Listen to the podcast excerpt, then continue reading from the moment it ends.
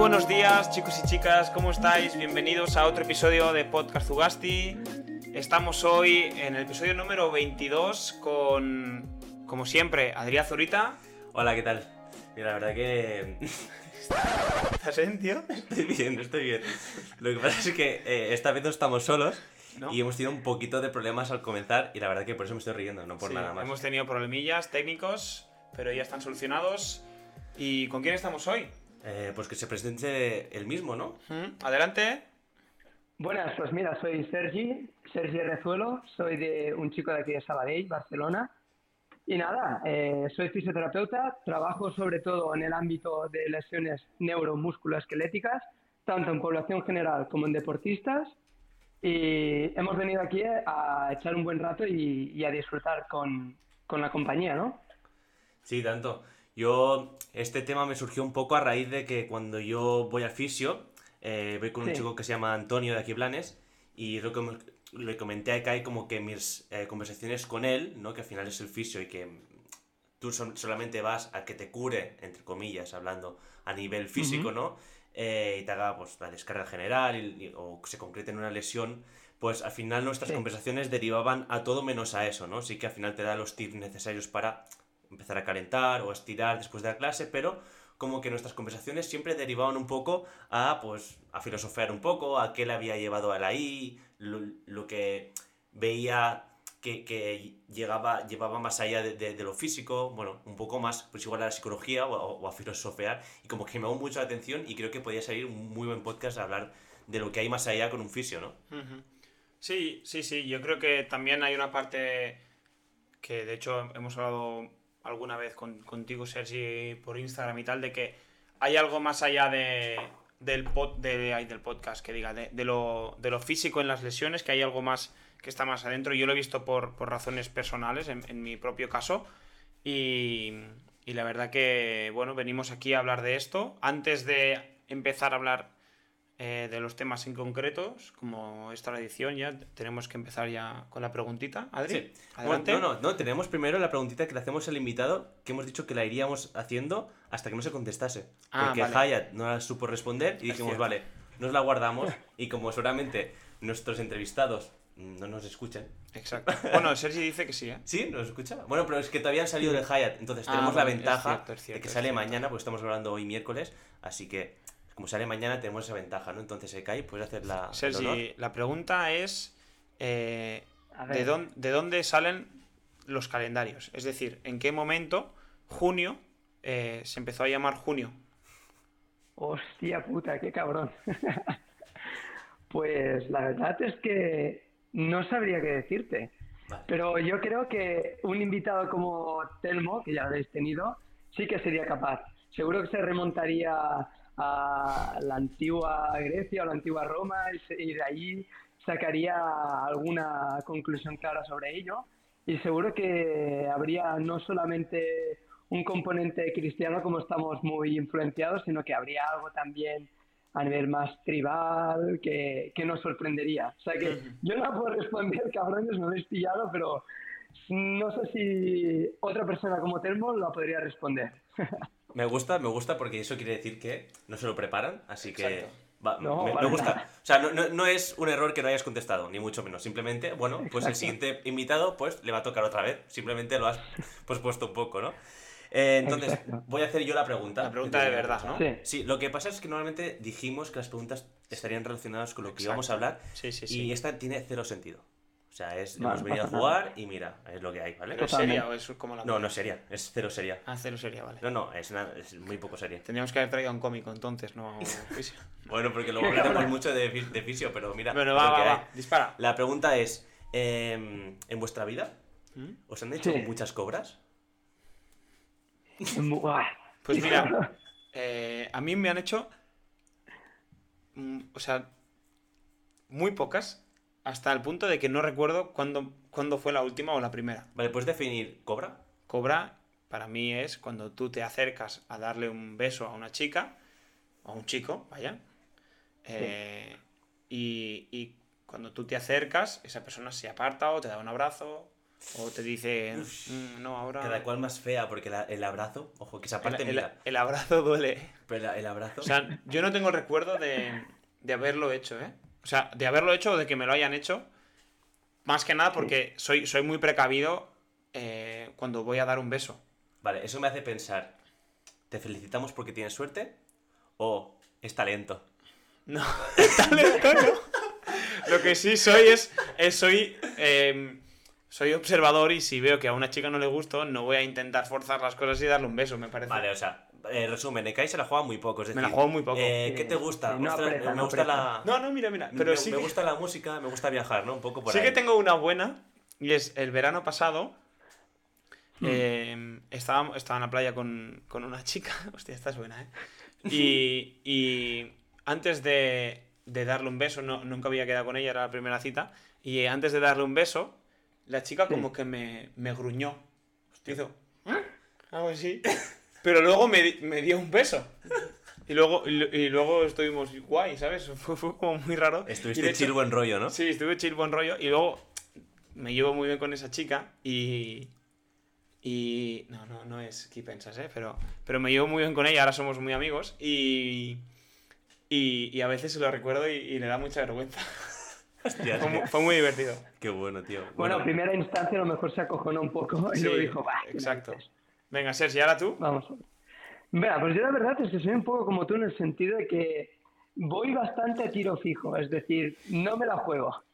Debo tener bastantes señales de que va a ir bien la cosa, si no, no me la juego. También podría decir que afortunadamente para mí, aunque para otra gente puede ser una desgracia, tengo, llevo ya bastante tiempo en una relación muy larga. Teniendo 32 años, llevo 10 años con mi pareja actual. Pero evidentemente he hecho mis fechorías. Y yo lo que hacía básicamente es, como buen observador, iba picando piedra y allanando el terreno para que cuando surgiera un momento ya, ya fuera un poco cuesta abajo. De Sí, sí, hecho, como- soy de aquellos de que debo notar que de alguna manera ya he conquistado, en este caso, una chica, como para que si voy para allí no, no haya rechazo. Pero seguramente si me hubiera atrevido, como todo, si tiras muchas fichas, Eres Pues- de los míos. Muy bien, muy bien, Sí, sí, Sergi, me muy gusta, bien. me, me gusta Ahí, ser ahí. conservador, eh, saliendo de- con la pelota desde atrás, pasándola en banda, pase al hueco un poco y luego eh, pase cuando la, ya la portería está sola, ¿no? Un poco. sí, Y solo es empujarla. sí, sí, la, la empujo. ¿Y tú, Adri? De Guardiola. ¿Y Eh, tú, sí, Adri? exacto. Eh, yo, la verdad que eh, también intento no, no arriesgar más de lo necesario, ¿no? Como con quizá el último podcast, y pues si tú ves que en un combate estás cago, ¿no? Pues, es decir, Sí, ¿para sí, sí. qué intentar un poco más, no? Exacto. Pero eh, creo que he tenido eh, más suerte de lo que esperaba. es decir, creo que he acertado más de las que me han hecho. Así que con esto Sí. puedo decir que también estoy en positivo un poco. Vale, vale. Que no pasa nada porque te rechacen al final. No, no, no. Pues que claro. duele, me dolería, creo que la del abrazo no me la han hecho, creo recordar que la del abrazo Uf. no me la han hecho, porque me dolería mucho y se me hubiera quedado La- marcado, la tendrías clavada, ¿eh? Pero a ver, alguna ha caído, sí, sí. Pero Sí. creo que estoy en balance positivo. O es que si la otra persona dijera, ¿pero qué haces? Esto ya sería pero como un puñal Uy. clavado en el corazón. Sí, sí. Ya sería como destrucción. Te cambias, te cambias de orientación sexual, ¿eh? O directamente, ¿eh? Pase lo que pase. Sí. Bueno, va. Ahora cómo hilamos esto con las lesiones. Bueno, yo lesiones de corazón, lesiones de corazón. No. Exacto. Bueno, no, no, tiene Te puede sentido. lesionar un buen rechazo. Vale, em, tenemos diferentes temas, explico a la audiencia un poco que tenemos diferentes temas em, que nos gustaría tratar con, con Sergi, porque como hemos dicho antes, te, o has dicho tú antes, que te gusta trabajar no, solo, no solo lo que es el apartado físico, ¿no? sino, también un poco el, el tema más mental o más psicológico. Entonces, Sí. Em, para empezar, el, el- ¿qué es una lesión? A nivel, fi- a nivel, a nivel de, de- de fisiológico, ¿qué Sí. es una lesión? ¿Y por qué hay veces que tenemos una lesión objetivamente a nivel de fisioterapia? eh, tenemos dolor. ¿Y por qué hay Sí. veces que tenemos lesión, no hay dolor? E incluso lo contrario, de que no hay lesión en el, en el tejido, pero sí que hay dolor. Ajá. Entonces, esto es un tema, yo creo que aquí podríamos estar horas hablando, entonces vamos a estar un buen rato, yo creo, porque es un tema muy interesante. Entonces, Sergi, empieza a explicarnos tú un poco y a partir de aquí te podemos explicar eh, experiencias personales o cosas que nos parezcan interesantes y tú nos vas resolviendo dudas. Sí, porque creo que al final nadie se ha salvado de, no podríamos decir una lesión incapacitante, pero sí que algún malestar que le haya producido que temporalmente tuviera una discapacidad o incapacidad por hacer algún gesto. Y al final, eh, lo que tenía claro cuando quería hacer este podcast es que quería que todo lo que habláramos fuera súper entendible. Y no voy a empezar con qué es una lesión, con una respuesta hormonal, que no sé qué. No, para mí, básicamente, una lesión sería, en este caso, una disrupción o un impedimento que produce en la persona una discapacidad o incapacidad para realizar algún movimiento o hábito de su día a día. Entonces, teniendo en cuenta esto, eh, una lesión se podría catalogar como algo físico, como hemos dicho, o algo no físico. Porque mm, ¿hasta qué punto podríamos decir que una depresión es una lesión? Aquí, ¿qué podrías aportar tú, Aniol? ¿Qué piensas de esto? No, bueno, al final eh, hay, lesiones, yo creo que hay que diferenciar entre lesiones mm, físicas que se producen en, el tejido eh, cutáneo o muscular o óseo y luego hay lesiones que ocurren en el cerebro, que, que son pues problemas más eh, relacionados con la mente de, y que se trabajan a nivel más de psicología. Exacto. Mira, entonces... Ah, iba a decir que, enlazando lo que ha dicho Ekai, eh, es decir, en cómo tú también cuidas como fisioterapeuta a, a tus clientes, es decir, por ejemplo, en mi caso personal, con el chico al que, al que suelo ir, eh, me acuerdo claramente la primera sesión que fue totalmente inesperada. pues que yo había ido a otros sitios y no me habían tratado de manera tan personal como él, ¿no? Porque él sobre todo se centraba mucho pues en mis rutinas anteriores, el tiempo que yo le dedicaba a entrenar, mis hábitos, si fumaba, si no. ¿Sabes? Como que me, me, estaba preguntando cosas de mi vida personal que decía, ostras, ¿qué tiene que ver esto con que me hago un masaje y una descarga, ¿no? Pero luego tenía todo el sentido del mundo, porque al final es lo que te, influye en tu vida, te está conociendo a ti como, como persona, como eres, ¿no? Entonces, eh, ¿cómo tú cuidas también esa parte de, las personas que acuden a ti a nivel, pues, no solamente físico, sino más mental, como decía Kai, ¿no? Vale, pues es lo que decíamos, vamos a, relacionarlo. Primero, entrando en contexto, hoy en día, en la fisioterapia moderna, un modelo que se usa mucho para valorar la persona es el modelo que se dice biopsicosocial. Entonces, en este modelo biopsicosocial, cuando nosotros valoramos a una persona que acude a consulta, lo primero que hacemos es preguntarle, no directamente sobre el dolor, sino simplemente a qué ha venido a nosotros. ¿Cuál es el motivo que le ha incitado a pedir ayuda? Vale, a partir de aquí. Nosotros sí que, como has dicho bien, mm, podemos preguntarle sobre su dolor, localización, duración, intensidad, etcétera, pero te puedo decir que en una primera visita una gran parte de, las preguntas van a sobre cómo son sus hábitos, qué, experiencia tiene esta persona sobre su lesión y cómo influye en su día a día que no eh, otros aspectos. Entonces, remontándonos a la pregunta inicial de qué es lo que consideramos una lesión, al final es lo que comentábamos, cualquier tipo de disrupción que puede generar que esta persona no pueda hacer su día a día de una manera mm, satisfactoria o, sin, o sin molestias. Claro, a partir de ahí, ya solo sin tocar la persona, ya puedes mm, ver bastantes, o ya puedes generar bastantes filtros para saber por dónde ir, porque teniendo en cuenta esto, si una persona te está diciendo que tiene dolor lumbar de dos años de evolución, que puede aparecer o no según qué gestos, que hay días que se encuentra como el culo, hay días que no le molesta, que como tal esta persona ha dejado de eh, trabajar y está de baja y está todo el día en casa, no practica actividad física y se deja de relacionar con personas, ¿hasta qué punto ahí es importante la estructura o el daño en el tejido? pues probablemente la importancia será menor que no todo lo otro. Y por eso ha pasado de hacer eh, eso, eh, abordajes en los cuales yo he dicho, vamos a, derivar a otro profesional antes que, a mí.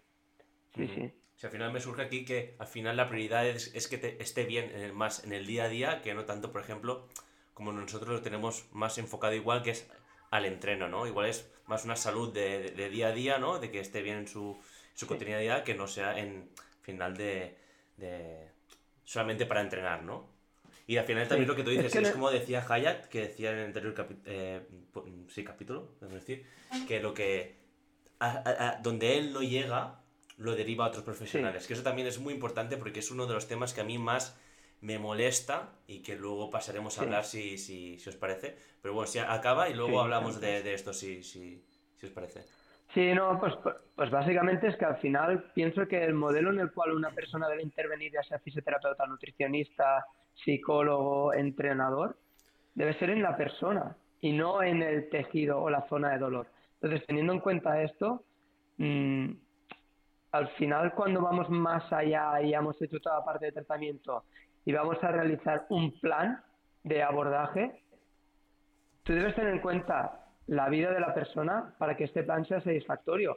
Porque si como tal eh, nosotros no tuviéramos en cuenta las preferencias de la persona, los miedos de la persona, la ansiedad de la persona y las limitaciones que pueda tener en su día a día, si yo le aplico el mejor tratamiento del mundo o el mejor abordaje a nivel físico del mundo, pero no tengo en cuenta esto, probablemente el tratamiento acabe fracasando a largo plazo, que es lo que es el, la gran losa que nos llevamos los profesionales de la salud cuando vamos a casa muchas veces.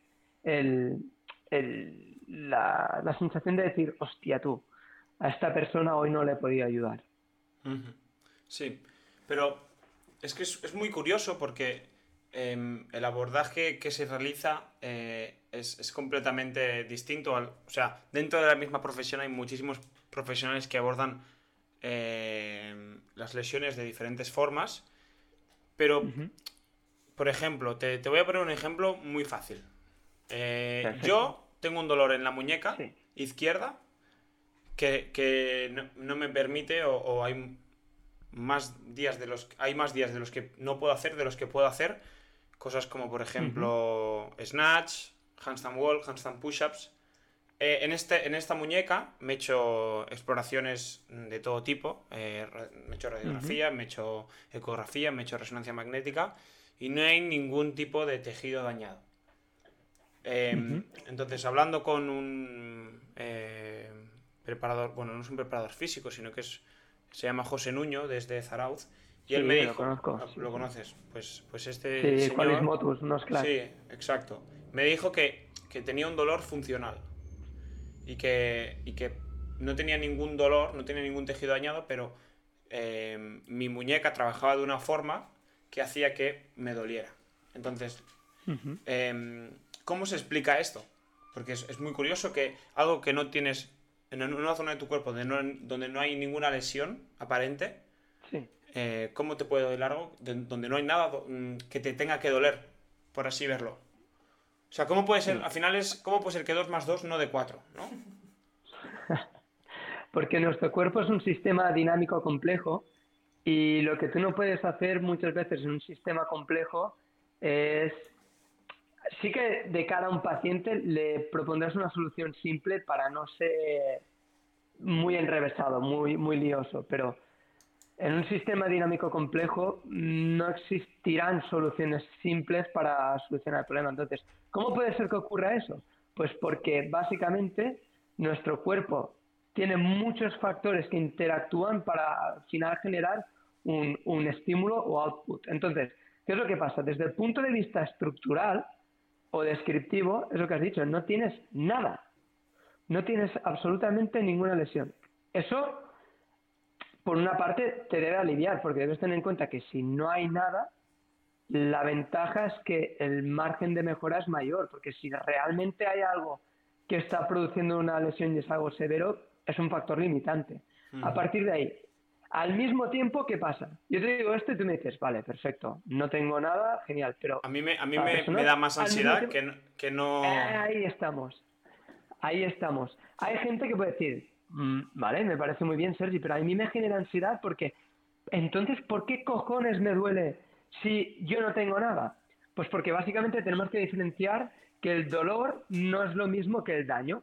Y al final, describiendo el dolor, que es la descripción que, me, que más he podido dar a las personas en los últimos años de, de mi vida, es una experiencia ante una amenaza real o potencial. El dolor como tal no es ni bueno ni malo, es un mecanismo primario de defensa que tiene el cuerpo humano. Ante lo dicho, ante una amenaza física, real, no física o, una amenaza potencial. Entonces, em, lo, que, siempre pongo de ejemplo a los pacientes es, si tú estuvieras por el bosque y de golpe te encontras un jabalí o un oso y te estuviera persiguiendo y tú te tiras para que no te coja por unos matorrales que te estás cortando por, eh, todas las piernas y te estás haciendo cortes, probablemente en ese momento en las piernas no sentirás ningún tipo de dolor, cero.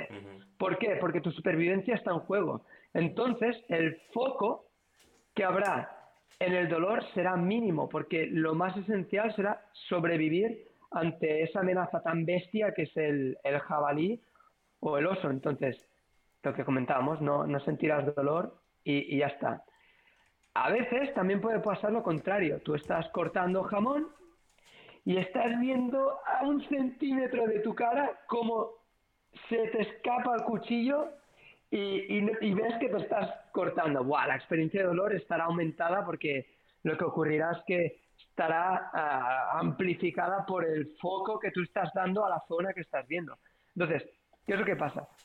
Teniendo en cuenta esto, que es el gran pilar del dolor, claro que puede ocurrir que tú como tal en la muñeca no tengas absolutamente nada y como puede haber una mala organización de un patrón de movimiento, eh, puede haber una falta de eficiencia en un movimiento, ya sea en el sitio o en toda la cadena muscular o cadena cinética.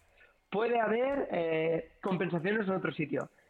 Al final lo que puede pasar es que hay una manifestación de dolor en la muñeca como tal para avisarte de que, hey, aquí hay algo que no funciona. También que puede ocurrir, puede ocurrir otra cosa. Puede ocurrir que pase un año, dos años y digas, hostia puta, tío, es que sigo teniendo dolor aún habiendo hecho mil y un ejercicios, aún habiendo hecho todo tipo de abordajes. Entonces, simplemente lo que ocurrirá ahí es que a lo mejor el enfoque que marcará más la diferencia para generar un cambio en este sistema dinámico complejo no se ha hecho. Y por eso muchas veces cuando tú tienes que abordar un paciente, lo primero que debes pensar es, ¿qué herramienta tengo en mi caja de herramientas que puede hacer que en una primera sesión genere un impacto en un cambio en la sintomatología? Y con un cambio en la sintomatología quiere decir tanto para bien como para mal, un cambio.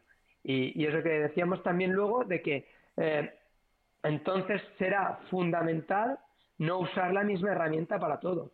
Por eso es lo que has dicho tú. Hay fisioterapeutas u osteópatas que para todo usan un tipo de técnicas. Y sí, en muchos casos funciona, pero hay otros que no.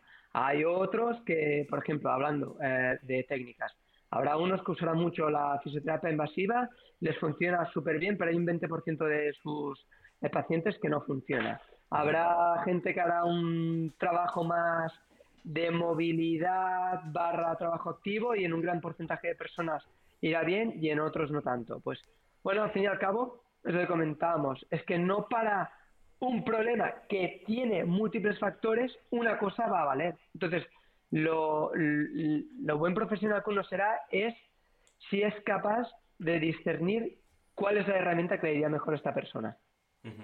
Y sobre todo recogiendo lo que has dicho del ejemplo de jabalí, que me ha gustado mucho, ¿no? De cómo se centra el dolor según de qué situaciones. No es un ejemplo muy sencillo porque realmente eh, tiene mucho sentido, ¿no? Porque al final eso significa que nuestro cerebro está hecho para protegernos. Es decir, prioriza lo del jabalí y que tú te hagas cortes corriendo con una zarza o con una piedra, ¿no? Entonces, eh, es que nuestro cerebro está hecho para eso. Al final el objetivo último es la supervivencia Y es, es por ello por lo que mucha gente le cuesta salir de la zona de confort porque el, cerebro, el cerebro lo, recibe como una amenaza, ¿no? Es decir, yo estoy muy a gustito aquí, ¿qué haces saliendo de esto? Que es lo que, lo que supone que, que, tienes que hacer porque es donde estás bien, ¿no?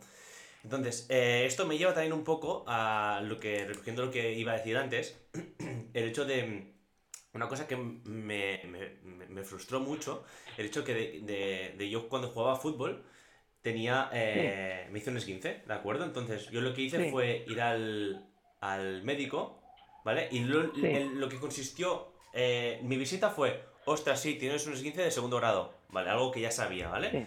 Eh, bueno, no sé de qué grado era, me lo, me acabo de inventar, pero ya sabía que tenía un esguince. Da igual. Entonces, eh, lo que me hizo fue ponerme yeso en el pie, ¿vale? me, lo enmendó, me puso yeso. Me dijo, vale, venga, después dentro de dos, tres meses, mm, vuelves, te lo quito y ya está, ¿vale? Y yo, oh, qué guay, qué fácil. Bueno, total. pues lo que supone en tres meses ir con muletas, tal, bueno, tal.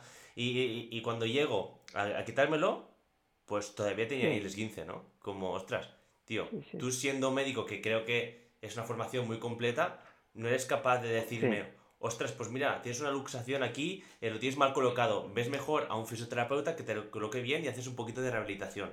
O sea, creo que cambia mucho el hecho de decir, eh, o sea, ¿por qué no cuentan con estas herramientas muchos médicos? Que he globalizado mucho y seguro que hay médicos que si pues nos llegan a escuchar no piensen lo mismo, ¿no? Y seguro que esto está cambiando un poco, pero yo al menos en esas situaciones me encuentro que muchas veces no me han derivado a esta solución y lo tengo que hacer yo por mi cuenta, ¿no? Porque yo conozco al fisio que por ejemplo, antes iba uno, que como tú has dicho que cada fisio tiene su manera de hacer, pues su manera de hacer pues no me acabó convenciendo. Al principio sí que me iba bien, pero como siempre me hacía lo mismo, acabó sin causarme nada a nivel muscular, ¿no? Entonces cambié de fisio, tal.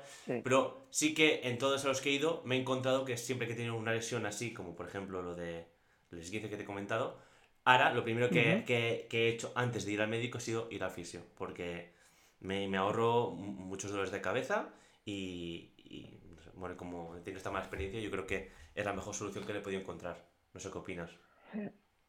Sí, pues mira, básicamente aquí hay muchos campos a abordar. El primero de todo es que al final cuando estás en ciencias de la salud, lo que ahora podemos creer de manera casi dogmática que, que es cierto, en no más de cinco años puede cambiar radicalmente. Y lo que ocurre es que esto provoca que en el campo de las ciencias de la salud nosotros tenemos la obligación moral de estar siempre formándonos, siempre. Y lo puedo decir, y esto es un, ejercicio que he hecho muchas veces de humildad, puedo decir que ahora puede ser un 60% de las técnicas que realizo hoy eh, de aquí 10 años no valgan.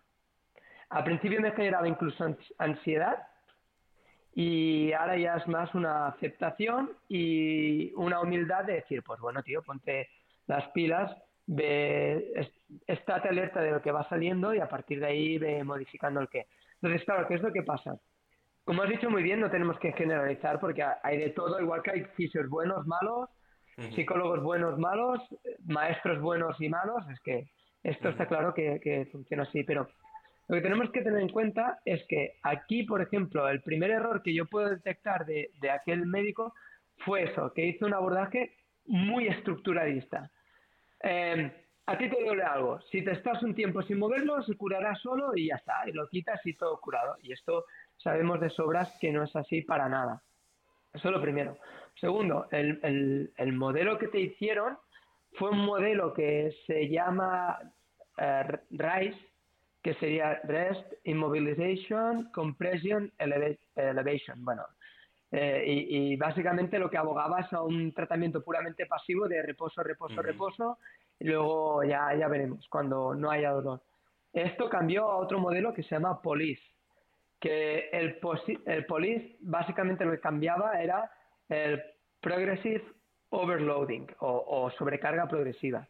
Y ahora, si miras los modelos actuales, lo último que se hace en un caso como el de un esguince es inmovilizar.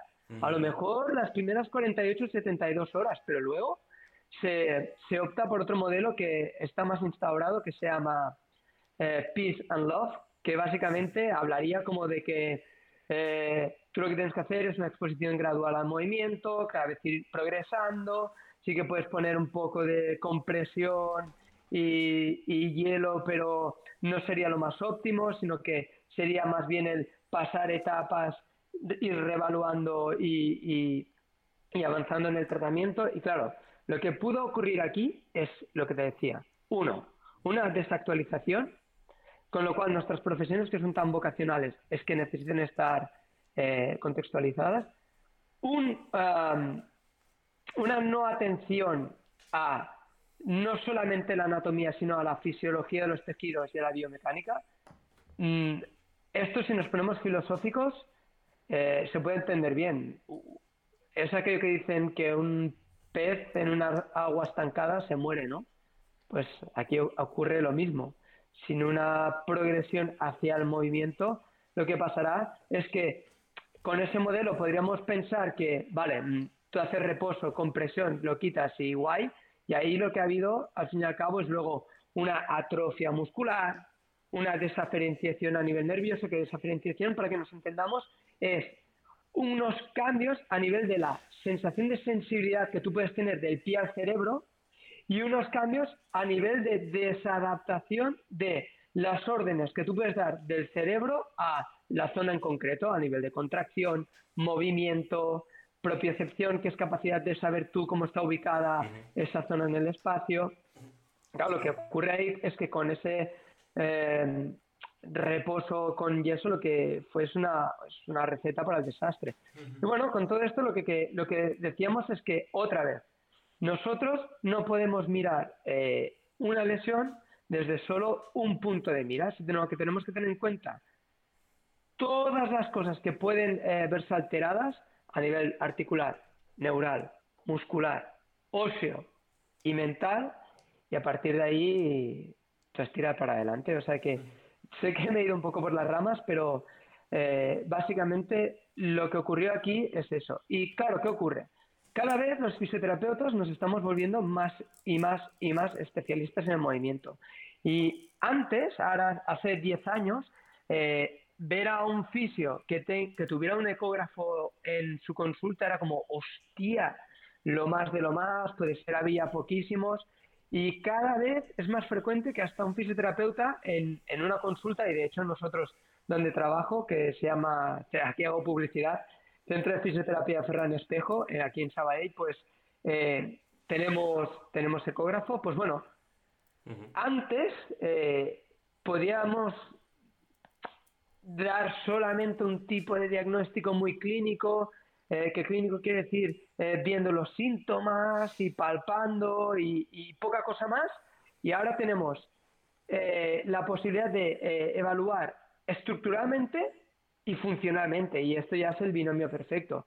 Esto puede que algunos profesionales, algunos no, porque también tengo médicos que colaboran con nosotros, que nos, tenemos una relación fantástica, incluso puede llegar a tocar el ego, porque hay ciertos campos donde la fisioterapia ya ha avanzado más que la medicina traumatológica, por ejemplo. y, bueno, lo que acaba pasando es que es eso, que hay nuevas, nuevas generaciones de médicos que sí que hacen un binomio brutal, pero hay muchas veces que un médico no, no nos deriva por puro desconocimiento, no sabe lo que hacemos. Y también eso en parte es culpa nuestra, ¿eh? de, de, nuestro gremio, de no enseñarle a un médico de, guau, mira tío, cómo hemos evolucionado, lo que podemos llegar a hacer. ¿Qué puedes llegar a hacer tú? Esto, y hacer un binomio.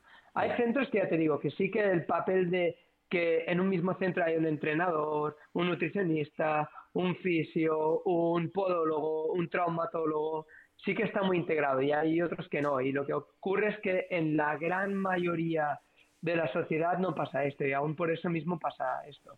Y también relacionando un poco el tema actual y que estamos hablando con lo que sería la información que llega a nivel de sociedad es que lo que yo puedo llegar a saber como profesional a nivel conceptual, a lo mejor tarda de 5 a 10 años en integrarse en la sociedad. Y con esto quiero decir que aún a día de hoy me encuentro gente que cuando viene a consulta me explica que, claro, tienen miedo a flexionar la columna eh, teniendo dolor lumbar porque, claro, según los modelos más ergonómicos, ostras, el flexionar la columna es fatal, te puedes dañar, generar hernias, etcétera. cuando ahora se ha visto que muchas cosas que nosotros consideramos que desde fuera se piensa que hay una posición neutra a la columna, entendiendo posición neutra como una posición natural, de hecho sí que hay cierta flexión y que no pasa nada. Y que si realmente eh, la estructura de la columna vertebral nos permite flexionar la columna es porque la flexión no es tan mala. Lo que pasa que dependiendo del contexto que se encuentre la persona, sí que sería el mecanismo eh, mm, que puede ser deberíamos dejar un poco más adelante para hacer, ya que a lo mejor tiene mucha sensibilización, que sensibilización es otro término que hablamos, de que ante una percepción del cerebro de que esto va a ser una amenaza, el flexionar la columna, la, persona va a sentir dolor. Pues ante un grado alto de sensibilización puede ser una exposición gradual de movimiento, yendo poco a poco, sería el método más óptimo, pero bueno, eh, lo que te comentaba, que me voy por las ramas. Ahora, hoy en día, sabemos que la flexión de columna no debe de ser mala, pero yo me encuentro aún en un porcentaje brutal de gente en consulta que piensa que, wow, cuidado que me voy a reventar. Y, y, sí, pero esto también pasa, también pasa en el CrossFit esto, ¿eh? Total, totalmente. Pasa, pasa de gente que, que, se cree que hacer peso muerto eh, va mal para la espalda. Sí, sí, sí. O que, o que hacer, si haces una sentadilla, te vas a hacer daño en las rodillas. Y es, y, es justamente lo contrario. Pero, pero es que muchísima gente, incluso, pero no gente mayor, que igual sí que lo, sí que lo puedes entender más, bueno, porque tampoco se han actuado, se han, se han informado, ni es su campo, ni nada, y viven con lo que tenían. Pero gente joven, yo tengo amigos que, que se creen que por hacer yo 150 kilos de peso muerto, eh, un 4x5, me voy a hacer daño en la espalda. Y seguramente tenga la espalda más sana de, todos mis amigos. Ya, pero eso es como. tío. Es, como los expertos en vacuna hoy en día, ¿no? Que son expertos, te saben decir cuáles son las síntomas. No me, no me la palabra. Sin...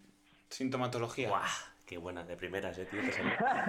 Eh, pues te, van a decir todo y dices, vale, tú, mm, buena carrera en medicina que tienes, crack, ¿no? Y igual, pues mira, son dos artículos que han leído ni se han eh, cercionado de que sea verdad, ¿sabes? Pero bueno, dejar que... Mm. sí, sí, No, yo tenía una pregunta porque mm, has hablado de muchas cosas y me he quedado con, sobre todo, me, he quedado sobre todo con una, y es que cuando, por ejemplo, en el, cuando Adri, hablando del esguince de Adri, ¿no? Em, cuando tú vuelves de una lesión, sobre todo a nivel articular, em, ¿cómo, haces? Eh, porque pierdes movilidad. Entonces, o, no, o, no, o no pierdes movilidad, sino cómo se trabaja cuando, te, cuando tienes una lesión eh, a nivel articular, cómo, cómo trabajas, si es a nivel muscular. Entonces, danos tres o cuatro pinceladas de cómo de cómo se debería trabajar una lesión a nivel articular, cómo se debería trabajar una lesión a nivel muscular, tres o cuatro cosas. Yo también creo que añadir, añadir a eso que cómo recomendaría afrontarlo a nivel también mental. Sí, claro, sí, sí, sí, también oh, seguro. No lo he dicho porque estaba seguro de que sí entraría por ahí. sí, esto antes cuando hemos hablado of the record, que, que tenía unas ganas de decir esta palabra brutal, pues eh, sí, es que hemos visto que Ahora hablaremos de estos aspectos que hemos dicho, de cómo afrontar una lesión desde un punto de vista articular, muscular, lo que sea. Pero es que diría que el éxito en un abordaje, el, el 80% es mental, tío. Es mental claramente. Y si la persona no es capaz de comprender las limitaciones que le generan en el día a día al paciente, no, no, no irá para adelante el tratamiento. Igual que si un profesional no conecta con una persona, tampoco, por muy buen profesional que sea. Y un mal abordaje a nivel mental también puedes destrozar a una persona, mira que te digo. De hecho, eh, relacionándolo con el caso de... Y, ahora ah, volveré a decir un médico, pero no estoy en contra de los médicos, ni mucho menos. Eh, tuve un paciente que tuvo un dolor brutal crónico a nivel lumbar porque un tiempo atrás un médico viendo una resonancia magnética suya le vio que tenía ciertos signos degenerativos a nivel de columna, que todos los podemos tener, que Aniol seguro que los tiene, que cualquiera que se mueva los tiene, pero que no tienen por qué representar dolor, simplemente es una adaptación que se genera como cuando nos salen canas o arrugas, sin más. Y bueno, el tema es que eh, este médico le dijo, tú nunca más vas a poder volver a doblar típico, eh, la espalda típico. porque te vas a hacer daño. Típico. Pero este paciente, como tuvo lo que se llama un sesgo de autoridad, porque se lo dijo una figura que, hostia, Sí, mm, al ser la experta debe tener razón, hostia, de gen- generó a un no me muevo porque me voy a hacer daño, como no me muevo no hago actividad física, como no hago actividad física hay un desacondicionamiento general, como hay un desacondicionamiento general ya no me apetece hacer ninguna actividad, porque cuando me llaman para, hey, te vienes a hacer una excursión, ya no voy porque me va a doler, etcétera, que hizo que, que bueno, que esta persona se volviera inútil, Ya, claramente. ya. Entras en un Claro, bucle. entonces, ¿qué ocurre aquí? Claro, es un bucle brutal. Si yo no le quito esto, y hay veces que con educación me he tenido que pelear con una persona y he tenido fracasos porque la persona a lo mejor no ha confiado en mí, porque yo no he hecho suficiente bien abordaje a nivel mental para enfocar la persona a un proceso de curación, eh, hemos fracasado. Y estas son la- la- los pacientes que te llevas a casa y, y- y duelen y que los tienes ahí y, y que no se te van. Sí, y poco- al final, esta... Sí, dime, Digo, un poco es lo que hablabas al principio, ¿no? De, de esa frustración de Sí. que te llevas a casa. Y, también déjame eh, eh, recoger algunas cosas que has dicho antes.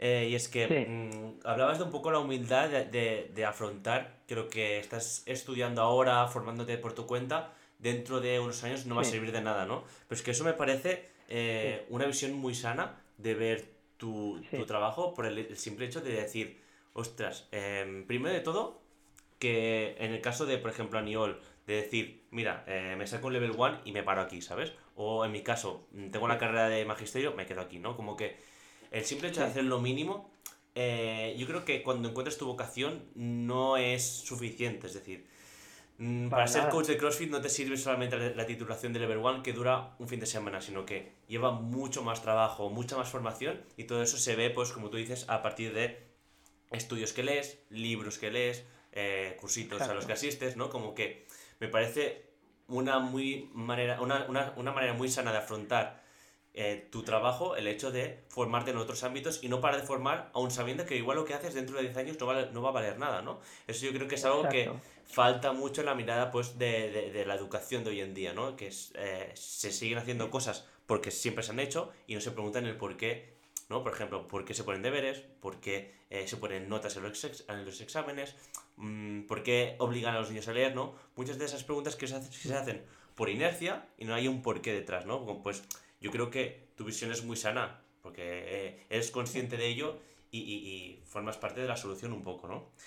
Y, Claro, y también lo que decías de que incluso yo a mi fisio le he enseñado, ¿no? Lo que va más allá un poco de, de- de lo físico que hablamos, ¿no? Yo incluso le he enseñado analíticas o radiografías que, que, que me he ido haciendo, Claro. ¿no? Que me ha pedido, y digo, ¿para qué quiero una analítica mía, no? Y, y, ostras, ah, no, pues esto tal, muy bien, como que eh, muy guay, ¿no?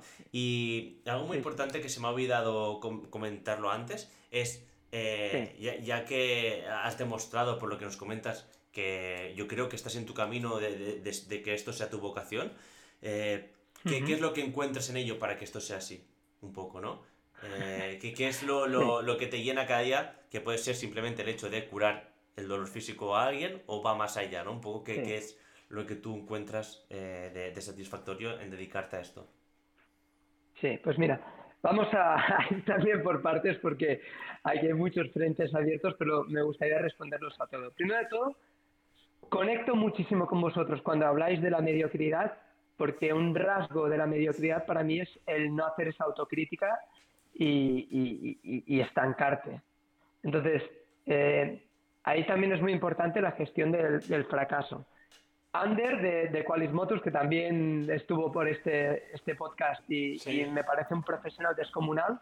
Sí, sí, muy bueno. De muy hecho, bueno. hace poco en uno de sus posts habló sobre ello, sobre eh, la gestión del fracaso, porque en él, en concreto, era uno de sus, de sus campos más a trabajar. Entonces, bueno, eh, teniendo en cuenta esto, es que lo que ocurre es que si quieres ir más allá de ser un buen profesional, no te puedes conformar con la mediocridad de decir, vale, yo he estudiado la carrera y ya está, y aquí ya lo tengo solucionado. Eso por una parte. Por la otra, no me he olvidado de la pregunta que ha hecho Aniol de cómo abordaríamos una lesión desde diferentes perspectivas. Pero por la otra parte, a ver, ah, se me ha ido la cabeza lo último de tuyo, Adri, de... La ¿Qué me has contado? Perdón, lo último. Ah, sí, la vocación, exacto. La vocación, pues nace de la curiosidad. Realmente hay gente que dice, oh, yo desde pequeño sabía que quería hacer esto. Yo no sabía bien bien que quería ser fisioterapeuta de pequeño, pero siempre he tenido mucha curiosidad por el cuerpo humano, por cómo se relacionaba el cuerpo humano. Es que ahí Me también. hubiera gustado estudiar psicología, criminología. sí, qué cabrones.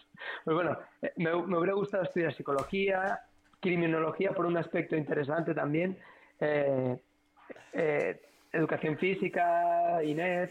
Pero mira, me, como muchos fisios, a raíz de una lesión me decanté por fisioterapia porque lo vi un campo muy guay. Muy guay. ¿Y de qué nace mi vocación? Pues simplemente porque algo que he encontrado que es innato en mí, que no lo pienso, es el ayudar a los demás. Ya está. Y eso es algo que sale solo. Y eso es algo que sale solo como cuando instintivamente te sale solo ayudar a alguien que ves por la calle o, o- o no cometer un mal acto, sino que instintivamente te das cuenta que, que estás haciendo lo correcto. Pues a mí me ha salido ayudar. ¿Desde qué perspectiva? Desde la física de fisioterapia.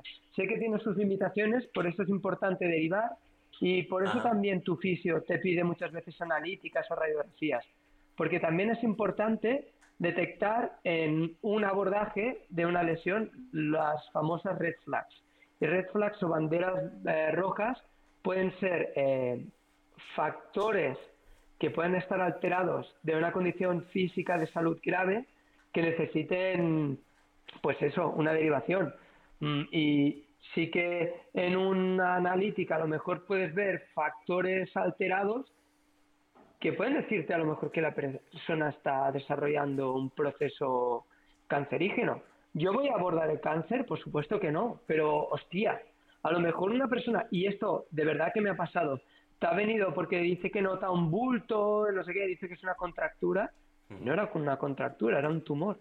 Y a lo mejor, gracias a que por suerte nosotros tenemos ecógrafo, yo lo he valorado y he dicho, hostia, esto a mí no, no me gusta nada. Y luego te pregunta, te, te explica sobre cómo se comporta el dolor y dices, joder, a lo mejor esta persona no me necesita, sino que tiene que ir cagando leches a un médico porque, porque a lo mejor Sí, tiene sí, algo claro. más grave. Y, y- y me ha pasado, ¿eh? De, de personas decir, hostia, suerte que me derivaste, porque yo pensaba que era una contractura, pero no encontraba normal que me seguirá doliendo, doliendo, doliendo. Tú no me... y claro, y mi abordaje fue valorar y decir, oye, eh, no voy a tocar nada. Vas Sí, a ir al médico Y, y ya está. Y luego, ya, si queréis, entramos en el campo de cómo abordaría una lesión, ¿no? Desde diferentes puntos de vista. Exacto. Si yo tengo una lesión, y, y ahí, y ahí viene el nuevo paradigma de cómo los fisioterapeutas actuamos. Si yo tengo que abordar una lesión de muñeca, como el hipotético caso de Kai, teniendo en cuenta que hay un punto de vista articular, aunque no haya daño, ¿desde qué perspectiva abordaré? Desde la articular, la muscular y la neural. Hostia, ya abro tres campos. ¿Y por qué abro tres campos? Porque, por ejemplo, hablando con José, José te dijo, pues aquí hay una alteración en el patrón de movimiento, una ineficacia en generar un gesto que produce una sobrecarga progresiva en el tejido y esta sobrecarga que solamente se puede interpretar como presión, tu cuerpo la interpreta como dolor en vez de presión y esto te genera tal dolor. En cambio, a lo mejor tú es como cuando una persona me dice, me duele eh, haciendo peso muerto y no me duele haciendo toast pero si en los dos hay flexión de columna, porque en uno le duele más y en uno no le duele. Pues que, pues porque en una su foco interno es en la lumbar, la lumbar, la lumbar, que es cuando hacemos peso muerto, y a lo mejor en toast to bar su foco de conseguir realizar una tarea es el tocar los pies en la barra, pero viene de flexión lumbar y como su foco interno no está puesto en, en lo que sería la flexión de columna, sino que tiene un foco externo que es el tocar los pies con la barra, ni se está dando cuenta de, de, del gesto de flexión de columna. Claro. Su, cerebro no lo interpreta como le- dolor y lesión y ya está. Entonces, teniendo el punto, el punto de vista de la lesión de Kai, pa, teniendo esta lesión, desde un punto de vista articular, ¿qué tenemos que mirar? La restricción de movilidad que hay, tanto activamente como pasivamente. Entendemos activamente como lo que Ekai puede hacer cuando hace un gesto, cuando él mueve la muñeca o cuando él mueve la muñeca haciendo un gesto específico de CrossFit y pasivamente como la movilidad que le hago yo cuando yo como terapeuta le digo, vale, Ekai, eh, relaja la muñeca y yo la muevo.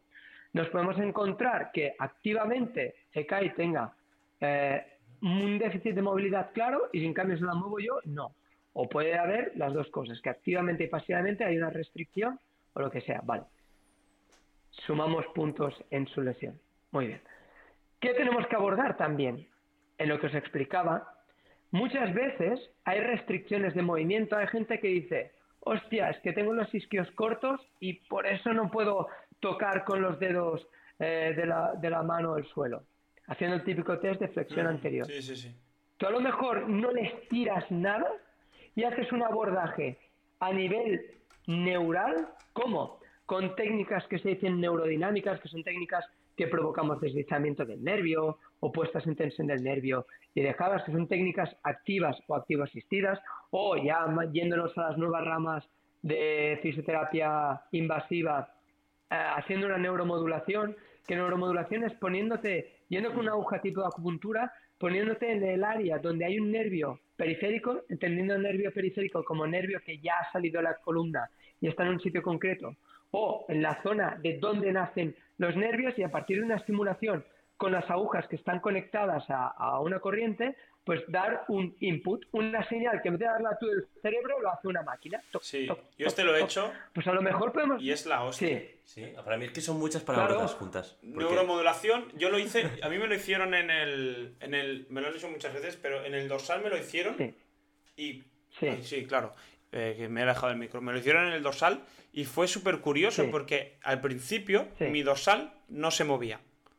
No se movía, no se movía, no se movía, no se movía, no se movía muy poco. Y de golpe empezó a vibrar. ¡Buah! Todos ahí moviéndose, una locura, chaval. Yo flipé. Sí. Y, tenía como, me dijo que tenía como el dorsal dormido y, no, y no lo no utilizaba, utilizaba una parte solo del dorsal, había otra parte como que no. Y es y súper curioso. O sea, eso es eso es súper, súper, súper curioso. Hombre, a ver, mm, parece bastante innovador, ¿verdad? Eh, yo también quería abordar.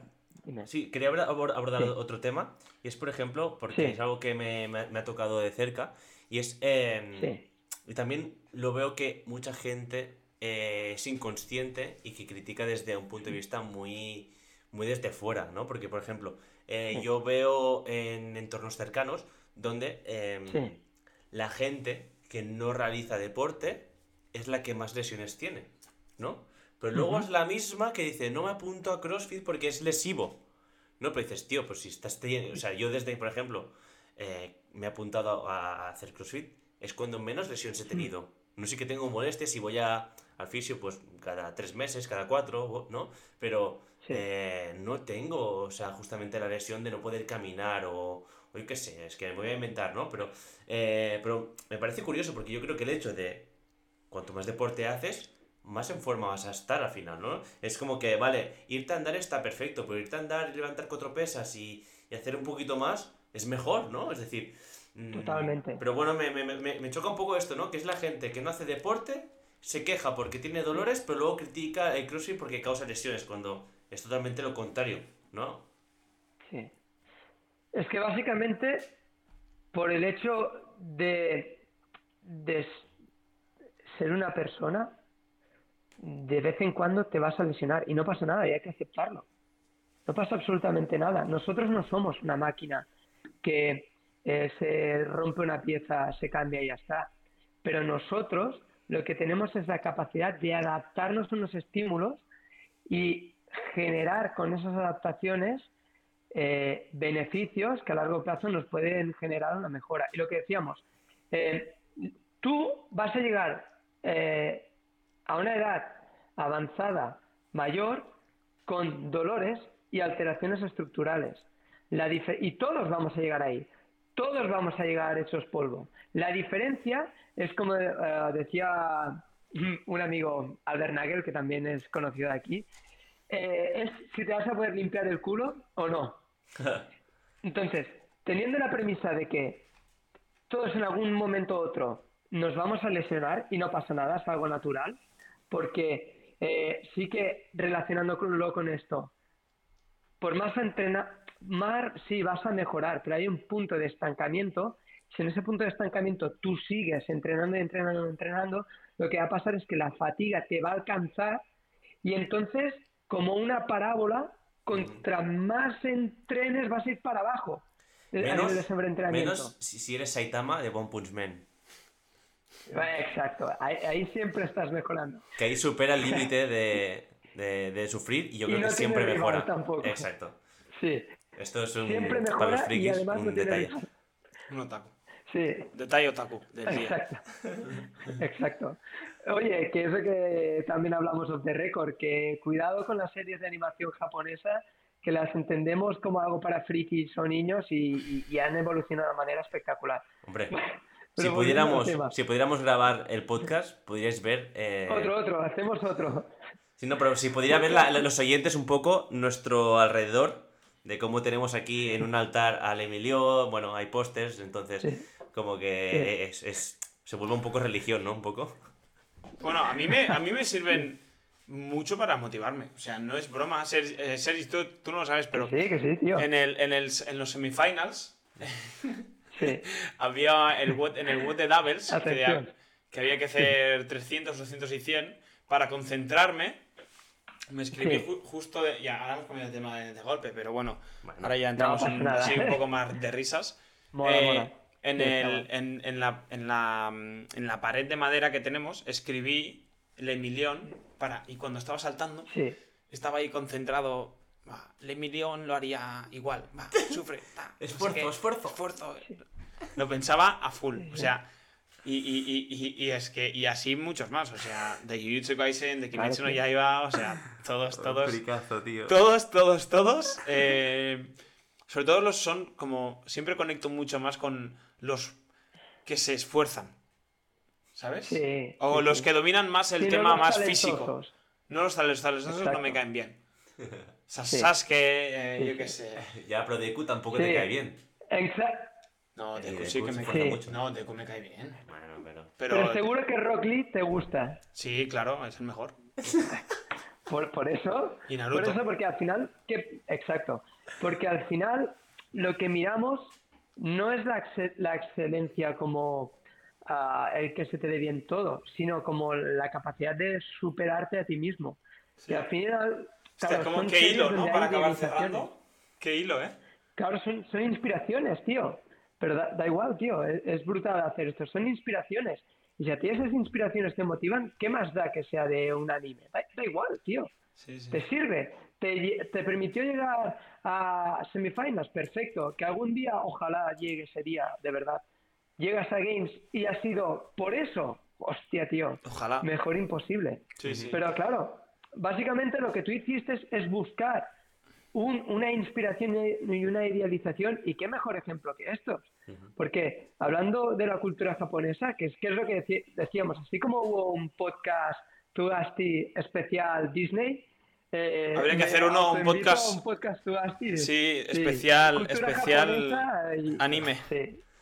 seguro que no tenemos oyentes en ese, eh, ni de coña, pero sería. o a lo mejor sí. Eh. Oye, creo que, sería de los que, más nos animaríamos. ¿eh? Sí. Hombre, yo estaría muy motivado. Ya, ya, ya. Podemos tener una charla con muchos amigos además, otakus. Sí, tenemos, tenemos un grupo de amigos que somos todos, todos mega otakus. Pero bueno. Eh, Pero es que, oye, ¿nos pasa que dicen, la gente dice, bah, el anime es para frikis, yo no miro anime. Dibujitos. todo el mundo ve anime. Todo el mundo. Y además, y además em, es, es cierto que la, la, nueva generación, por culpa de TV3, ahora hay una generación de, de otakus, porque cuando cuando éramos jóvenes, todos mirábamos eh, TV3 y en TV3 solo ponían anime. Solo anime, exacto. Sí, sí, Es, una locura, es una locura.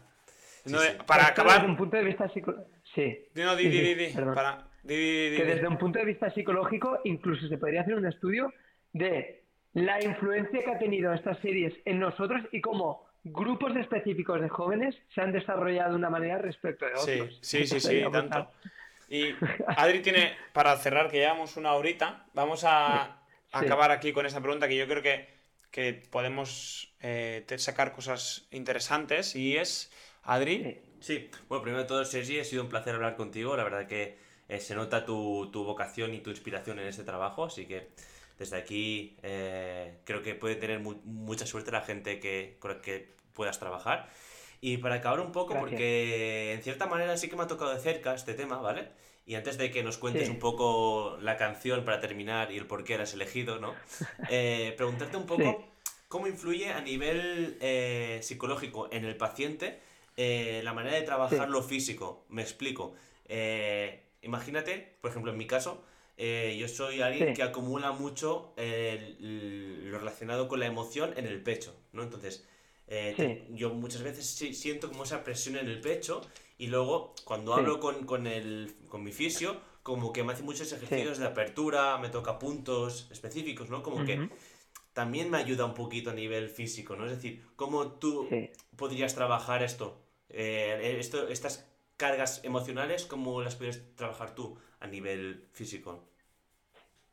Pues mira, primero de todo os, os contaré una anécdota porque al final creo que todos podemos sacar muchas profesiones, hay muchas anécdotas en nuestras profesiones uh -huh. que a veces piensas, joder, tío, ¿cómo me gustaría contar alguna vez en público? Porque son cosas que la gente que a lo pues mejor... Ahora es el momento. Dice, pues ni me he encontrado. Exacto, pues, tío, una vez me pasó con un paciente que con lo que tú dices, estuve haciendo una técnica de abertura donde tenía, para que me entienda la, la audiencia, mi mano posicionada en el esternón, en la, en la parte central del pecho, uh -huh. Yo hacía como un deslizamiento, estiramiento hacia abajo y mi otra mano estaba en la zona cervical y estiraba para arriba. Una, una técnica de estiramiento más de estructuras profundas a nivel facial, también eh, a nivel neurológico y vaya. Uh -huh. Esa persona se puso a llorar como un niño, tío. Como un puto niño se puso a llorar, pero a, a lágrima viva, ¿eh? Desconsolado. Y él es una persona que ya conocía un poco su, sus antecedentes y evidentemente yo dejé que llorara y lo normalicé, incluso hicimos broma y no pasó nada. Uh -huh. Y es que, tío, no podemos discernir lo, lo, físico de lo emocional. ¿Cuántas veces te ha podido pasar a Aniol de que te has discutido con alguien eh, o has tenido eso, una pelea, vas a entrenar y ese entrenamiento es un entrenamiento de mierda? Sí, sí, Seguramente sí. muchas veces 100%. como a todos. Exacto, entonces, eh, a nivel de gestión emocional, claro, muchas veces a mí me han contado cosas muy heavy, tíos. Mm. Muy, muy heavy. Mm. Y estas cosas, al final, luego, eh, lo que yo he podido hacer a nivel físico ha sido lo de menos. Os expongo otro caso que este sí que es bastante bestia, culpidor. Una mujer que tiene muchos dolores cervicales y, y bueno, tiene bastante afectación y, y esta persona tiene un cáncer avanzado, uh -huh. ¿no? Y, y, esto que les diré, de verdad que no, que es real 100%.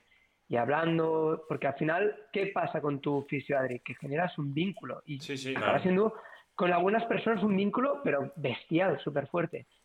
Eh, hubo un momento que ya había ido a una revisión oncológica y me dice, es que, Sergi, esto que te voy a explicar, no se lo he dicho a mi familia, eh, y me queda un año de vida, más o menos. Y, hostia, claro, la, la reacción en un momento, yo, yo me quedé como petrificado porque, eh, claro, es, es, tío, que te cuenten esto es muy bestia, ¿eh? Y nada, y claro, esta, esta mujer, eh, yo la había tratado muchas veces y ha tenido un dolor que, bueno, que por desgracia, como era un tratamiento paliativo, unos días mejoraba y paliativo quiere decir que no, que, que mm. no realmente tratas el origen, sino que es para que mejore su calidad de vida, exacto. pero ya está, exacto. Pues tío, mm, a partir de ahí me llamó dos días después y me dijo, Buah, es que la sesión que me hiciste me fue súper bien. He estado unos días que me he encontrado genial. ¿Creéis que fue por lo que yo hice de nuevo o por, por lo que soltó? Por lo que soltó claramente. Sí, claro. Entonces, relacionándolo con esto, claro, tío, es que al final eh, sí que en una primera sesión o incluso una segunda, el enfoque está muy puesto en la sesión, en la lesión y en la persona.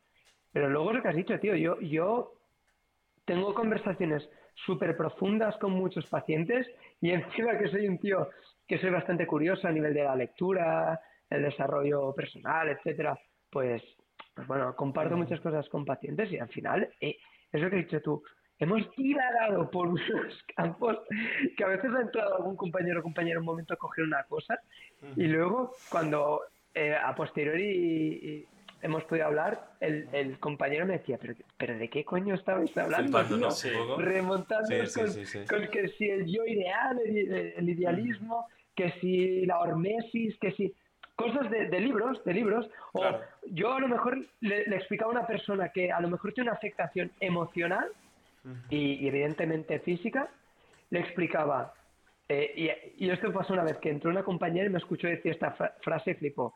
Yo le dije una vez a una persona, en la mente lo natural no es el orden, es el caos, que esto lo, lo, lo leí en, Esta, en esta Flow, frase. en un libro que se llama Flow. ¡Hostia!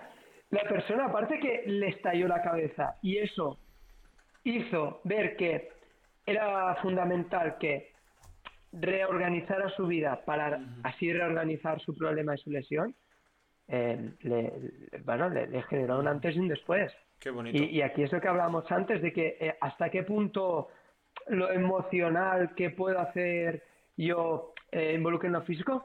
A nivel táctil, Adri, pueden ocurrir reacciones muy bestias, pero sobre todo a nivel verbal también. Y mi vida está ahí. Evidentemente, yo no soy psicólogo, hay muchas cosas que no se me pueden escapar y, y he derivado.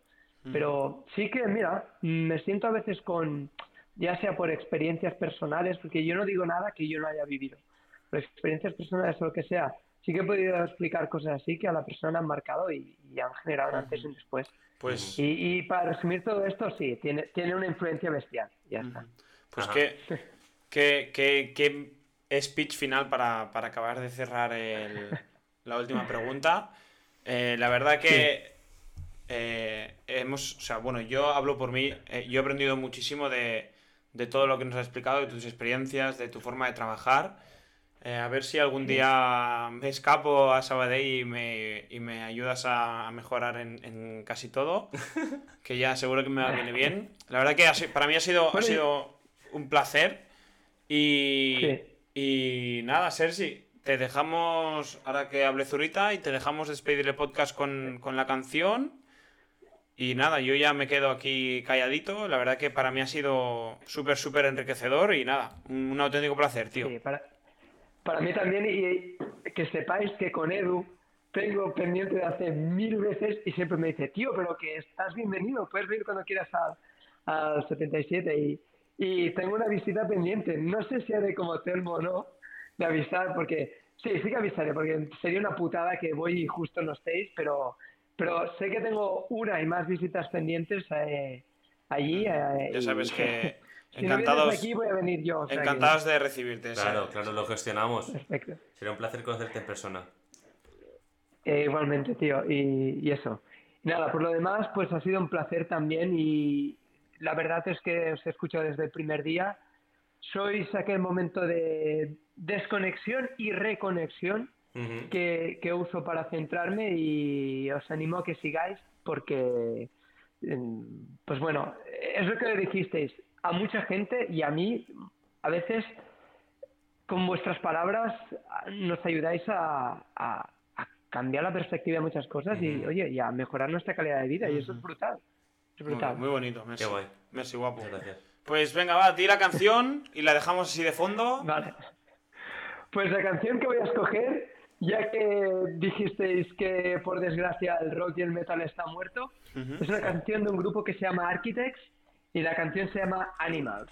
Y la letra de la canción trata básicamente de que, bueno, aunque nos pensemos que somos la hostia, no dejamos de ser animales y así ponemos un poco de metal duro para que, para que aún siga vivo y no, y no muera. Un, un mensaje muy de no eres especial, de que, Sí, del que te gusta a ti un poco, ¿eh? Todo, todo, está, todo está así. Pues nada, Sergi, Exacto. Un placer y Un abrazo enorme, estamos chicos. en contacto. Venga, Venga, chao, chao, Perfecto. chao. chao. Gracias, un abrazo.